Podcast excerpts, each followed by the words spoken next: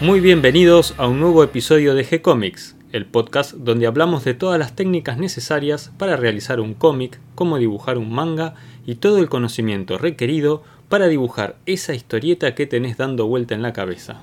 Nuestra intención y la de todos los que hacemos G-Comics es colaborar con aquellos que estén interesados en avanzar, en progresar, en mejorar en su formación como dibujante de cómics. Y hoy me acompaña Mario Working. ¿Cómo estás, Mario? Hola, Gonzalo, ¿cómo estás? Bien, bien, hoy muy contento, me, me gusta este tema que propusiste para el día de hoy. Un dibujante de dibujantes, podríamos decir. Sí, sí, artista de artistas, dibujante de dibujantes. Por ahí no tan conocido para el público en general, estamos hablando de Alex Todd, pero sí muy admirado en, entre todos los dibujantes, quizás un poco copiado en secreto, ¿podrá ser también? Eh, sí, más que nada es cierto que influenció mucho más de, o sea, de dibujantes de lo que y por eso no es tan conocido él, de lo que, digamos, él fue influenciado pero una, un personaje interesante y que todo el mundo debería conocer, ¿no? Sí, estudiar su obra es, es muy interesante, eh, uno aprende muchísimo, es un gran narrador gráfico Alex Todd, eh, además de un excelente dibujante y un entintador maravilloso. Sí. Eh, manejo de blancos y negros, de la línea, bueno, todos los recursos de la historieta. ¿Qué te parece si, si arrancamos un poquito contando su vida y ahí nos vamos metiendo en la obra y vamos hablando un poco también de, de las características técnicas de su trabajo? Bueno, hace poco despedimos ¿no? a, John Romita, padre, que fue creo que uno de los pocos que quedan de, toda esa generación de, dibujantes que crearon un poco el, o, llevaron adelante el género ¿no? de, del cómic moderno y, que arranca digamos en, la edad de, oro y, va desarrollando todo el camino para la edad de plata ¿no? y todo lo que siguió y fueron contemporáneos obviamente eh, Alex Todd nace en el 28. Justo con la depresión. Justo en la depresión en Nueva York. Eh, y casi todos estos dibujantes son de, Nueva York y se han formado en la Escuela de Nueva York. Algunos, eh, creo que Alex Todd en, la Escuela de Arte y Diseño, creo que John Romita también.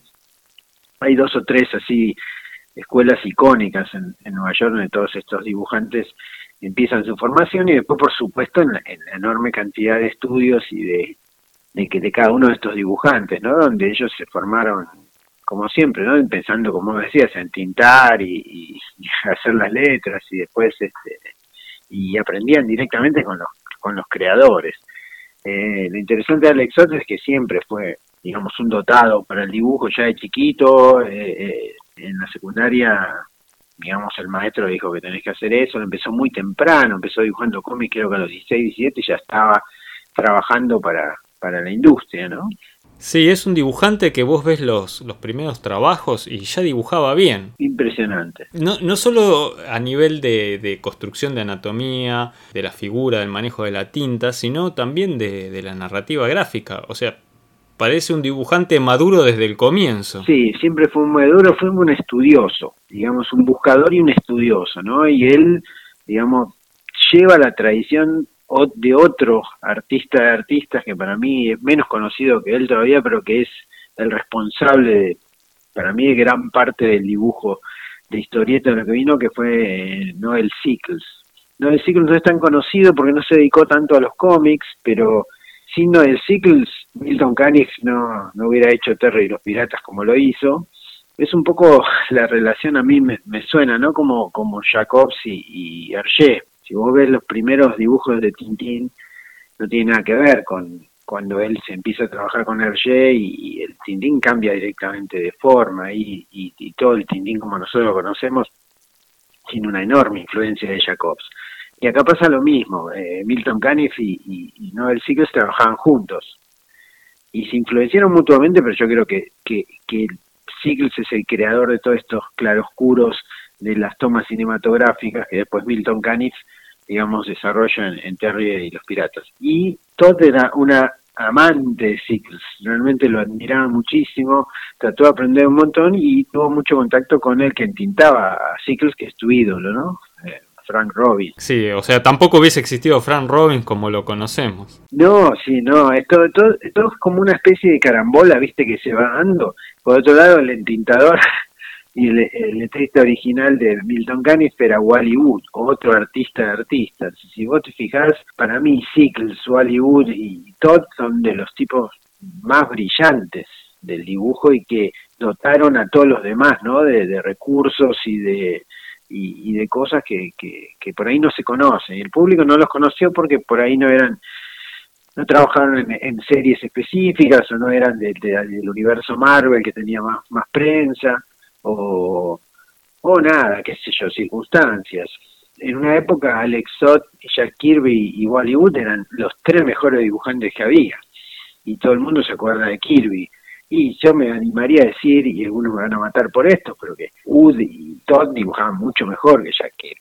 Y aparte podían hacer cualquier cosa, porque Todd una de las cosas que dibujaba es dibujar todo bien. Sí, y en el caso de Todd, a diferencia de Wood, que por ahí era un dibujante como que se mantenía más al margen todavía que Todd, Todd tiene una gran cantidad de, páginas y de trabajos hechos. No es un dibujante que ha dibujado poco, ha dibujado muchísimo. Muchísimo. Es increíble la cantidad de páginas, pero al mismo tiempo siempre con trabajos, no te voy a decir secundarios, pero que no estaban a la altura, me parece, en la historia o la narrativa o la envergadura de la serie mm. con el dibujante que era él, ¿no? Yo creo que sí, tal cual. Los guiones no, no, no eran tan buenos como lo que él hacía él siempre fue un buscador también, porque está muy influenciado, como todos los neoyorquinos en esa época, de los dibujantes de tipo del New Yorker, viste, de Robert Fawcett, de, todos los dibujantes así eh, más tradicionales. No, de Sickles también, y de hecho, de Sickles después, como se da cuenta que el cómic es mucho trabajo y poca plata, se va a la ilustración. Y Todd queda a mitad de camino, qué sé yo. Eh, lo que trata de hacer es seguir la idea de Sickles de incorporar todos los recursos de, del arte al cómic que a él le encantaba. Y ese tal vez el, el mejor, el que tiene más clara la idea, como voy a decir, de storytelling, es de crear, de contar una historia. Él siempre decía que el dibujo tenía que estar a favor de la historia y es uno de los creadores de la simplificación que después lleva al máximo ahora, se, ha vuelto muy común, viste, con, con una serie animada de Batman, de Bruce Timm y, y todo ese, ese género que se desarrolla ahí, que también comparte mucho con el manga y con Moebius viste esa búsqueda de la simplicidad gráfica en, en sentido que no no altere la narrativa y que, que la mejore y creo que Todd es tal vez el que tiene más clara esa historia, porque Wood es más del estilo convencional, como decís, del cómic. Sí, aunque también es un gran narrador. No, Wood es de, primera, o sea, es, una lástima que para mí por eso esos tres próceres, ¿no? Sickles, Wood y, y Todd no son tan conocidos para el público, y para mí son una pieza fundamental y como decís han influenciado muchísima gente que es conocida gracias a ellos, creo. Todd en un principio quería dedicarse a las tiras que se publicaban en los diarios, pero enseguida se dio cuenta que era una rama de la historieta que tal vez estaba como cayendo en segundo plano, perdiendo importancia y decide dedicarse más a las historietas que se publicaban tipo la DC o la Marvel de, comic book. Sí, bueno, él, él digamos, sus grandes influencias siempre lo dijo, eh, bueno, ¿no? El Sickles, Milton Caniff y los tres grandes, ¿no? De, la, tira gráfica, eh, digamos, este, Alex Raymond, eh, Roy Crane y, Hal Foster, ¿no? Por supuesto, los viejos McKay y todos esos también, pero él sí, llega en el momento en que la tira cómica está en caída y empieza a haber trabajo para los desde la aparición de Superman, ¿no? Desde el comic book. Y ahí él consigue trabajo muy rápido y empieza a trabajar en, digamos, eh, es muy importante ahí la relación que él tenía con, ¿cómo se llama? El tipo de la DC, que estaba, del National, ¿no? Que estaba haciendo, creo que era Sheldon Mayer. Y él entra un poco a DC también porque él admiraba mucho a, un, a otro dibujante que no es muy conocido, se llama Irwin Hazen, que trabajaba en la DC. En, ese momento estaban saliendo lo que sería la ahora se llama la, sociedad, ah, nosotros acá la conocíamos como la, Liga de los Campeones de la Justicia de Tierra 2, ¿no? Era la Sociedad de la Justicia y personajes como el primer Linterna Verde, el primer Atom, este Doctor Midnight, mismo Canario Negro que, no sé si no la crea él, todos esos personajes digamos que se crean ahí y bueno Steven Meyer dibujaba algunos de esos y eh, Irving Hazen y y Todd le encantaba el estilo de él. Que él mismo en un reportaje dice, no sé qué, que ve en mi dibujo, pero a mí eran horribles. pero el tipo contaba de una manera sencilla y simplificando a la manera, viste, Roy Crane, el de Wash Tabs.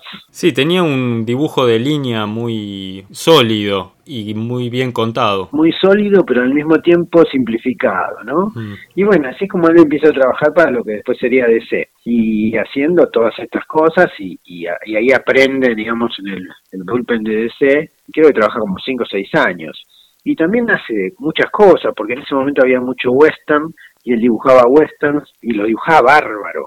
Yo me acuerdo un reportaje que le hicieron a Kubert, que el tipo estaba trabajando ahí, también Joe Kubert, y decía que estaba maravillado la, velocidad y, lo fácil que le salían todas las cosas, ¿no? Y que podía trabajar en, no sé, en The Atom o Flash y, en este Johnny Thunder eh, con la misma facilidad. La verdad que eh, era brillante, ¿no? El tipo como, como, artista. Sí, y es algo que va desarrollando con los años, esa flexibilidad en el estilo, cómo podía saltar o hacer variaciones en el estilo o en la solución del entintado de una historia a la siguiente, cambiando completamente o parcialmente la técnica. Sí, y después, bueno, él, cuando se va de DC, creo que se tiene que ir, se, muda a California, eh, porque ya, que ahora en la época de los 50 el cómic de superhéroes cae después de la guerra, entonces eh, se va a California y empieza a trabajar para Standard Comics, y hacía obviamente los géneros que subsistieron a la guerra, ¿no? Que era el romance, donde él también... Ah, que lo hace muy bien. Uno, de los mejores. Sí sí, sí sí, Uno de los mejores dibujantes así, cosas románticas y por supuesto de, guerra también. Sí, de guerra y de crimen, ¿no? Las, todas las policiales, oscuros. La tríada de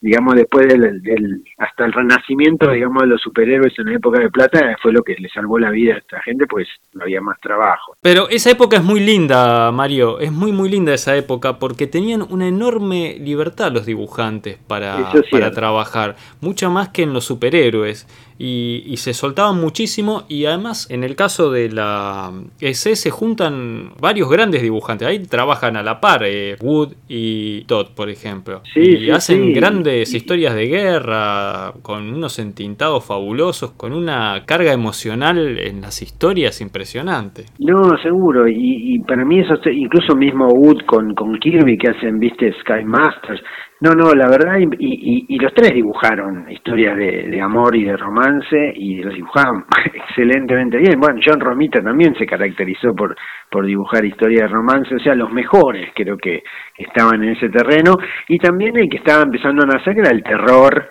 la fantasía y la ciencia ficción, ¿no? Donde todos estos también, este, incursionaron y donde por ahí Hollywood termina siendo el, rey ¿no? de la ciencia ficción. Y todo se dedica más por ahí a la, a la fantasía o a que después vamos a ver cuando trabaja con la Warren, que es otro género que hace perfecto. Y yo creo que es después de la guerra, cuando él, que él vuelve, después de Corea, que empieza a trabajar con Dell, que esa es otra parte muy interesante de todo, porque hace muchos de los dibujitos que nosotros vimos en la revista de Novaro, porque Del llegaba acá por Novaro como Domingos Alegres, no sé si te acordás, que eran todos dibujos de las series de televisión. Claro, eran adaptaciones de las series o de películas y en general se las encargaban a él. Y él era así, y la verdad que yo ni sabía, yo debo haber leído muchas de esas, 67 Sunset Strip, de, de, qué sé yo, Viaje al Fondo del Mar. Ah, me acuerdo que eran todas las series que yo veía en la tele que aparecían ahí Domingos Alegres y muchos de los dibujos eran de, Alex Todd, ¿no? Eh, brillante, ¿no? Porque era el dibujo tradicional. Y la de él también ahí incluía muchas, muchas géneros. No sé si, si ahí se sale el zorro cuando él estaba en la de él, pues, no, él después trabajó para Disney, ¿no? Hace un par de libros para la Disney, pero la verdad que no, no encontré si lo hacía a través de la de él o, lo contrataban directamente. Eh, es posible que algunos sí fueran eh, a través de la de él. En particular, el del zorro, eh, no sabría decirte. Pues me parece que el zorro nos lleva. Bueno, esta, esta colección de la de es uno de los títulos que más duró en publicándose en Estados Unidos. Eh, tiene arriba de los eh, mil números, se llama Four Color, y bueno, eh, aquí es donde publicaba las adaptaciones Todd. Eran números que eran independientes unos de otros. Traían de golpe Popeye, La Pequeña Lulu, qué sé yo como que cada libro traía eh, un personaje o una historia en particular y muchas de esas historias eran las adaptaciones de las series que eran las que le encargaban a todos. Sí, no, impresionante. por ahí yo, yo empecé a, tomar noción un poco de, él fue en los 60 él lo contrata a Ana Barbera como animador y diseñador de personajes. Y yo me acuerdo de era chico, una de las series que más me gustaba de Ana Barbera era Johnny Quest. Y me encantaba el dibujo. Y no sé si te acordás de la presentación de Johnny Quest. Sí, sí, a mí a mí me gustaba el fantasma del espacio. Bueno, y ahí apareció el fantasma del espacio, el culoides, este, ¿cómo se llama? Dino Boy, y había otro más. Batman. Ah, Batman. que después esos personajes retornan, viste, cómicamente como, como animadores de, de, de, programa de televisión o, o Birdman que hace de abogado. Pero eran el, el, diseño del fantasma del espacio es maravilloso y Tim admite que fue más o menos del modelo que usó para la, serie animada de Batman. Y si te fijas, es muy cierto. Sí, porque él posteriormente hace también eh, para Ana Barbera los Super Amigos. Más tarde, después hace Super Amigos, que ahí cierra el círculo, porque él, habiendo trabajado en DC, había trabajado en todos los famosos superhéroes de la DC, y Super Amigos es un poco una especie de rejunte onda la Liga de la Justicia de nuevo, que, que también está excelentemente dibujada y, esa serie es buenísima. Bueno, y ahí se ve más claro todavía la influencia en Bruce Timm, por el tipo de línea, todavía una línea más fuerte y, el tipo de, solución gráfica que hace para los superhéroes, todavía se nota más la influencia. Sí, tal cual. Y hay un libro que no se puede conseguir ya que se llama por, por by design, ¿no? Mediante el puesto de la traducción, de diseñando una cosa así, que tiene todos los, los storyboards y todas las, las planchas de, de, los todas las cosas que él dibujó. Y es maravilloso o sea tienen un por eso vos decís tiene toneladas de dibujo y todos son uno más lindo que el otro eh, de todo tipo no de vestimentas de, de, de gadgets de, de naves y con una sencillez, una simplificación, pero al mismo tiempo con un conocimiento de la estructura que es impresionante. Y por eso una economía de líneas que la verdad que es muy raro ver en alguien eso. Bueno, y él en esa época, mientras, sigue trabajando para la DC. Y se nota eh, la influencia de la animación en su trabajo, porque pasa a ser un trabajo por momentos de línea muy limpia con mucha fuerza en la narrativa y en los encuadres, pero con mucha más simplificación en la parte del dibujo de los personajes. Era muy cuidadoso en el sentido narrativo, impresionante en, la forma como contaba cinematográfica, que obviamente lo toma ¿no? de la onda Sickles Caniff, ¿no? que eran sus mentores, por así decirlo. El trabajo de blancos y negros es de ahí, es de Sickles, que fue el que inicia todo esto, y él fue uno de los grandes desarrolladores, ¿no? junto con Ud, de, los negros, ¿no? que es negros planos, ¿no? Y eso también hace, contribuye a la sencillez y a, la, a la emoción de la narrativa. Y él, ahí también en esa época, cuando vuelve a DC, dibuja, crea The Witching Hours, creo que es volviendo, porque estaba también dibujando, si no me equivoco, para la Warren, con Eri, Creepy y Vampirella, más con Eri y Creepy me parece. Y las historias también son aún unas historias así de terror, o la narrativa es brillante la de todo. Y se nota también la calidad de dibujo, porque es muy raro, todos hemos visto en dibujantes incluso buenos, cosas de detalle que vos decís, mmm, esta no está tan bien dibujado, o, era, pero recontra obsesivo. Si él dibujaba un auto, era ese auto. Era un poco como Hershey Jacobs, ¿viste? No mentía. Él tenía una frase que había sacado de. Él decía que es. Porque él parece que trabajó algo con Sickles, o por lo menos le llevaba las cosas para que Sickles la viera. Y Sickles tenía una frase de Isaac Stern, un famoso violinista, que decía que a sus alumnos tenían que practicar tanto, ¿sí? Que era más fácil tocaras bien que mentir, digamos, o, hacer, digamos, una trampa para que sonara más o menos. Y él decía lo mismo con el dibujo, ¿no? Tenés que hacer que sea más fácil dibujarlo bien que, que hacer trampa. Eso tiene su dibujo. Da la sensación de que es fácil hacerlo cuando lo miras. Exacto. Pero le llevó, o sea, se nota que lleva muchísimo. Incluso, viste que cuando él también en un momento dibuja para Hot Wheels, una serie de... bueno, ahí es donde se nota muchísimo muchísimo la influencia de la animación que te estaba Claro, y ahí se mm. suelta más y cada vez es más sencillo el dibujo, pero más efectivo. Y, y la verdad que es, es es impresionante, ahí te das cuenta, y uno dice, ¿cómo no lo conocí? Y en ese momento no era conocido, es cierto, y sigue siendo medio como que pasó desapercibido. Yo creo que también ayudó un poco su carácter, viste que era un tipo bastante, siempre se le dijo, bastante solitario, bastante gruñón, o qué sé yo, que se peleaba con la compañía, era, era muy exigente, era muy exigente con, con él mismo también y con la familia. Eh, y eso no ayudó tampoco a la, digamos, a la, a la fama, pero un tipo que si vos ves la, cantidad de cartas que escribió con los que le escribían y qué sé yo, tenía las dos facetas, ¿no? Un tipo tremendamente amable por un lado, pero parece que cuando se enojaba era, era terrible y era común que se enojara, entonces eso no ayudaba porque se peleaba con los editores y esas cosas. Y era un poco también eh, una figura imponente, ¿no? Una especie de Hemingway del dibujo, pero la verdad que es intachable todo lo que hace, uno ve y todo es bueno. Sí, tiene trabajos cuando es la época de la Dell que se nota o que los hizo apurado o que no le tenía tanto cariño a ese trabajo. Eh, sin embargo, eh, un poco después, ya a partir de, la época que trabaja en animación, eh, no le encontrás nunca una historia donde baje un poco la guardia, ¿no? Están todas siempre como de un nivel alto para arriba. Y sobre todo todo lo que hace en la Warren. Hay un compilado de las historietas que él publicó en la Warren y la verdad creo que ahí es donde él se luce mostrando la calidad de artista que es por la flexibilidad, la capacidad de narrar, de componer páginas. Hace como un juego en cada historia donde pareciera que se propone un desafío tanto del de, estilo de dibujo, de la solución del entintado y cómo va a componer cada página.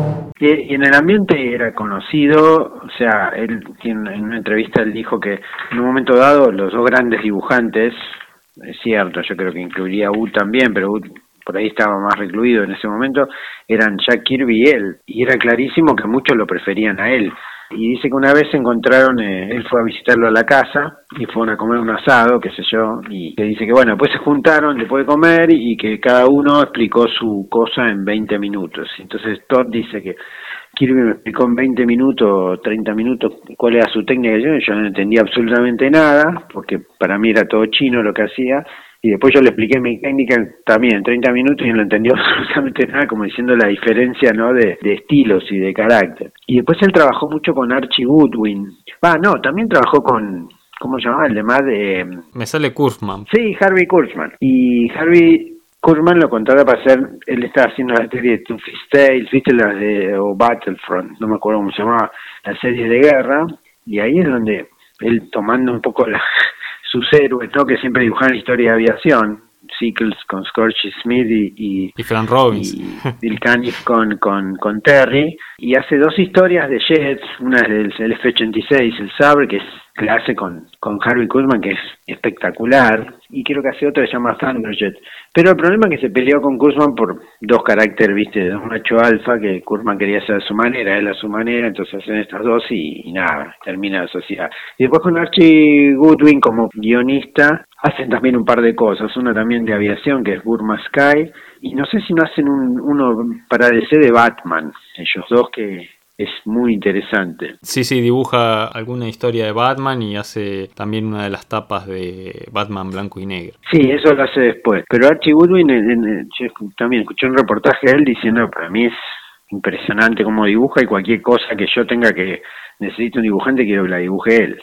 O sea, la sensación de que todo el mundo reconocía, reconocía el extremo talento. Por ahí no se llevaban bien el punto de vista algunos por el carácter, pero es indudable que debe haber sido, si no el mejor, uno de los mejores. Y es una lástima que la gente no lo conozca. Yo creo que también el problema para el estándar que él tenía, si él hubiera estado en Europa o acá, tendría la estatura de Moebius, mira lo que estoy diciendo, para mí, eh, ojo, es personal, o de Hugo Pratt o de Brecha. Acá hubiera sido fenómeno, en Europa yo creo que también, creo que muchas cosas se han reconocido más en Europa que en Estados Unidos. Los españoles mismos, viste que él Tutain le pide que hace, cuando hacen torpedo, el primer dibujante fue él. Claro. Tutain piensa en él y le da los guiones de Abulía y él hace las dos primeras, pero medio que no le gusta el tema, ¿no? Porque este torpedo es medio. No le gusta el personaje, parece. No, y encima, porque después hay que reconocer que le dan un tono un poquitito más en joda, pero al principio era muy duro y él no, no, no le gusta el personaje, se siente que no, que no, pum, hace las dos y, la deja. Pero la influencia que tiene en España con la mayoría de los dibujantes es impresionante. Muchísimos, desde Bea o Pellejero, que, que dicen que para ellos es el mejor dibujante americano. O sea que influenció no solo en Estados Unidos, sino también en el resto. Te voy a decir alguna cosa que, que, noté al mirar sus trabajos a lo largo de los años. Hay algunas historias, por ejemplo, Bravo me hizo acordar muchísimo al Loco Chávez de Altuna. Sabes que sí, Bravo for Adventure no lo, no lo mencionamos, fue una de sus obras también, creo cuando está, volvió a la DC, ¿no?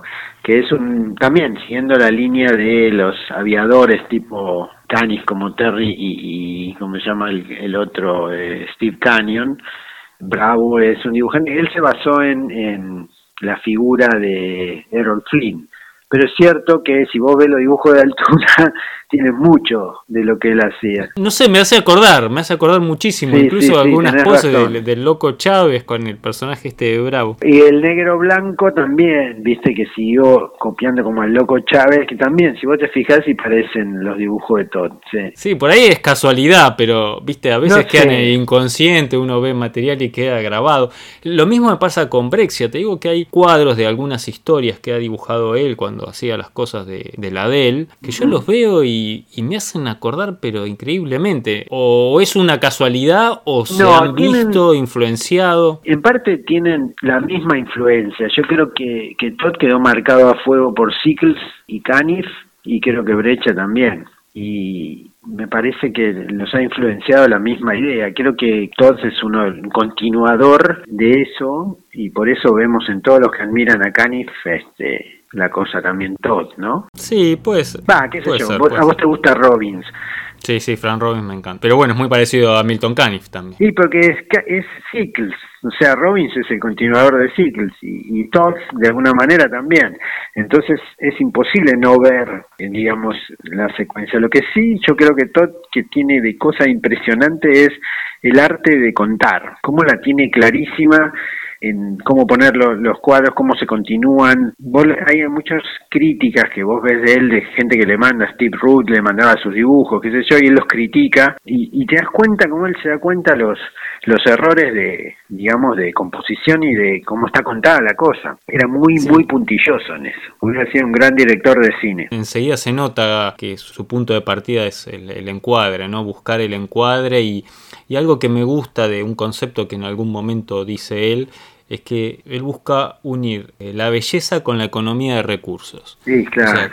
contar de una manera bella, que el dibujo sea, sea muy lindo de ver, eso se nota en la línea, en el manejo de blancos y negros que hace él, y al mismo tiempo usar la menor cantidad posible de recursos, y eso se ve mucho en los encuadres, es, es un, un tipo que evidentemente eh, se tomaba su tiempo en pensar dónde colocar la cámara y buscar la manera de mostrar esa escena con la menor cantidad de elementos posibles. Eh, realmente lo hace de una manera maravillosa. Es muy oriental, en cierta manera, y yo por eso creo que muchos de los que hacen manga para mí de gran nivel, ¿no? Como Miyazaki, qué sé yo, tienen un poco también eso, ¿no? La simplificación, pero con un arte notable, como diciendo, no, no es simplemente un garabato, es un dibujo que todo lo que está lo necesario y suficiente, dirían los japoneses, ¿viste? Sí, sí, totalmente de acuerdo. Y en ese sentido todo es, eh, maravilloso. Yo por eso te digo, yo me hace acordar mucho a Moebius,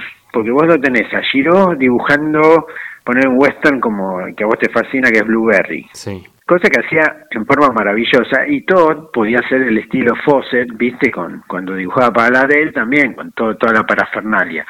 Pero después, la búsqueda de la simplificación, él con el fantasma del espacio y Moebius en su dibujo sencillo, son, son bastante parecidos. Sí, sí, es como que el camino es parecido, el camino, ¿no? Por eso yo creo que si Toto hubiera estado en Europa, te digo que hubiera sido un héroe y hubiera tenido muchas series. Creo que se lo hubiese reconocido mucho más. Totalmente, sí, sí, sí. Creo que ha quedado un poco oculto por otros grandes monstruos del dibujo norteamericanos y que han tenido mucho éxito, mucho público. Él nunca tuvo eso, un título que, que venda masivamente, donde se pudiera lucir. Exacto, sí, sí, sí, estoy de acuerdo. Porque él mismo en su serie por ahí que más quería, que era Bravo for Adventure, no es conocido. Tampoco ayudó por ahí que él no era muy conformista, era bastante de pelearse con con los que no debía, pero bueno, nada, eso también era su integridad, qué sé yo, era una... Hay gente, la gente es como ves, viste, qué sé yo, no todos pueden ser iguales. Bueno, es cierto que tal vez si él no hubiese tenido ese carácter, tampoco nos hubiese impuesto para, para hacer el arte como a él le parecía. Es muy probable. Igual eh, vos escuchás a todos los que lo han conocido, el respeto que tienen como, como artista de Todd es impresionante, mismo el que ahora falleció, Ramita Senior, decía fenómeno, todos decían que un fenómeno. Por eso vos dijiste bien, era el dibujante de dibujante, o sea, si hubieran votado probablemente todo el mundo hubiera dicho que es el número uno. Este, pero es cierto que no, eso no necesariamente no te hace popular ni famoso. ¿no? Eh, hay otra influencia más que noté, así como dijimos de, eh, eh, en Altuna posiblemente, en Brexia también. También en Muñoz, Alex Sinner, Sí. hay una historieta que ahora no me acuerdo, Alex Todd, que tiene un trabajo así muy de línea con blancos y negros muy fuertes. Después lo vamos a poner en eh, una de esas imágenes en, Ah, en el sí, texto que acompaña al podcast, porque claramente se ve que esa historieta la tiene que haber visto Muñoz cuando empezó a dibujar a Alex Sinner, porque incluso el primer Alex Sinner se parece muchísimo a, ese, a esa historieta.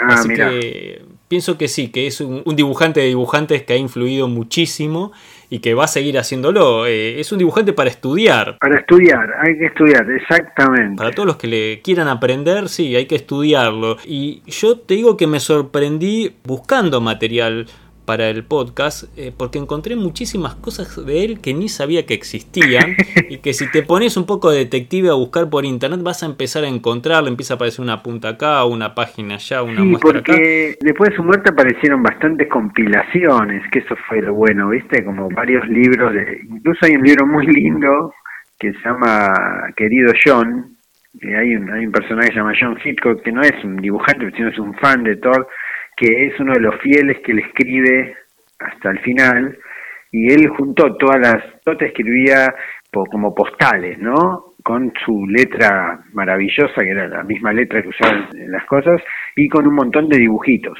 Entonces, la verdad que es maravilloso eso también, porque tenés todos los, lo que llaman doodles, ¿viste? Las caricaturas así, los los garabatos, y cosas, y tira algunas cosas buenísimas de historia, viste, sobre justamente Robin, Sickles, eh, de todos los dibujantes de la época. Sí, además cuando, cuando él contesta y arma esta, esta respuesta tanto a otro dibujante como en esta especie de historia que cuenta él, como vos decís, eh, era un gran letrista también, aunque, aunque no lo habíamos dicho hasta ahora, tiene una letra, no, la letra es maravillosa. perfecta. La letra es una obra de arte. y las combinaciones de letras que hace, y además después compone la página y le va haciendo los dibujitos a los costados y las Es, es indicaciones y esto y aquello. Y es una lástima porque yo creo que él también se deprime porque ve que lo que él ama, que es la- una forma de expresión, se va para otro lado. Y bueno, nada, no está ni bien ni mal, pero él queda como un poco fuera de época, creo, en determinado momento. Sigue influenciando claramente.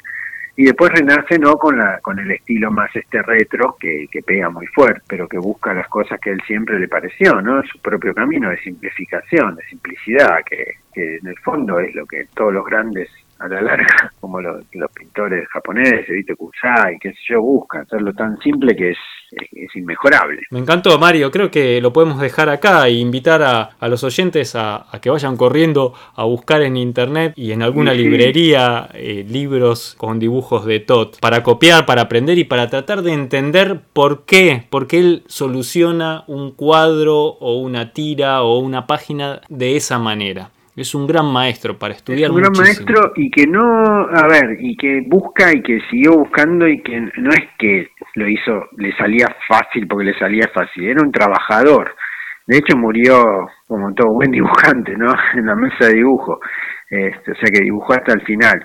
Y sí, está bueno estudiarlo porque ahí te das cuenta un montón de cosas y no, no, no es tiempo, es tiempo bien invertido como él hizo también porque él estudió a sus héroes, digamos, para generar su estilo. Con lo que vos decías, la influencia, viste que hay un dibujo que creo que vos me lo habías pasado, el dibujo de una historia sobre la legión extranjera que se llama, no sé, algo con la bandera, que viste que hay, hay por lo menos hay una historieta muy conocida que se llama Master Race de Bernie Krigstein, que, que es bonita, considerada uno de los mejores este, desarrollos justamente del manejo de, del cómo contar en historieta, cómo está llevada la historia, y la verdad que es maravillosa como está contada.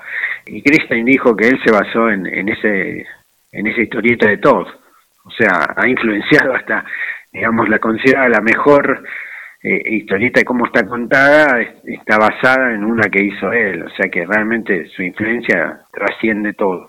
Pero sí, vale la pena, así que si no lo conocen hay que conocerlo. Bueno, queda hecha la invitación, Mario, vamos a, influenciarnos un poco de todo, a ver si, si nos inspira y, y nos sale alguna pequeña cosa por ahí que valga la pena.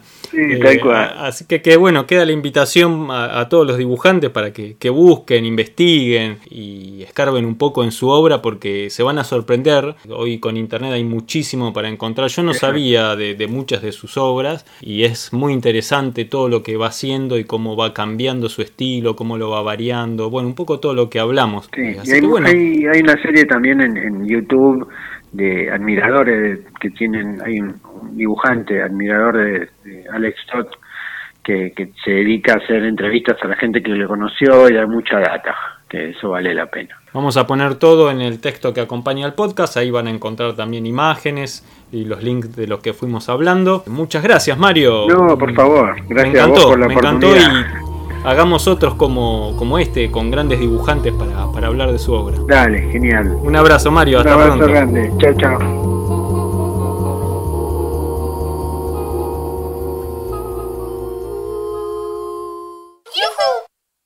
Un, eh, un, detalle, vos sabés que era admirador de Tesla, eh, Todd. Sí, eh, porque hizo, hizo una cosa sobre Tesla. No lo contamos, pero hay hay una película de Tesla que yo no la vi, no, no sabía que existía, y el director de esa película, que se llama eh, Michael Almereida, no sé, la verdad no, eh, lo único que conozco es esa anécdota que, que, él iba de chico a la casa de Alex Todd. Ah, mira. Y, y Alex Todd le hablaba de Tesla, y él le quedó Tesla por, por las cosas que le contaba Alex Todd. Mirá. Y termina haciendo después una película sobre Tesla por, por, por, lo que le quedó en la cabeza de chico de, las cosas que le contaba. Mirá, este, claro, eso no. yo lo había leído, pero me olvidé, sí.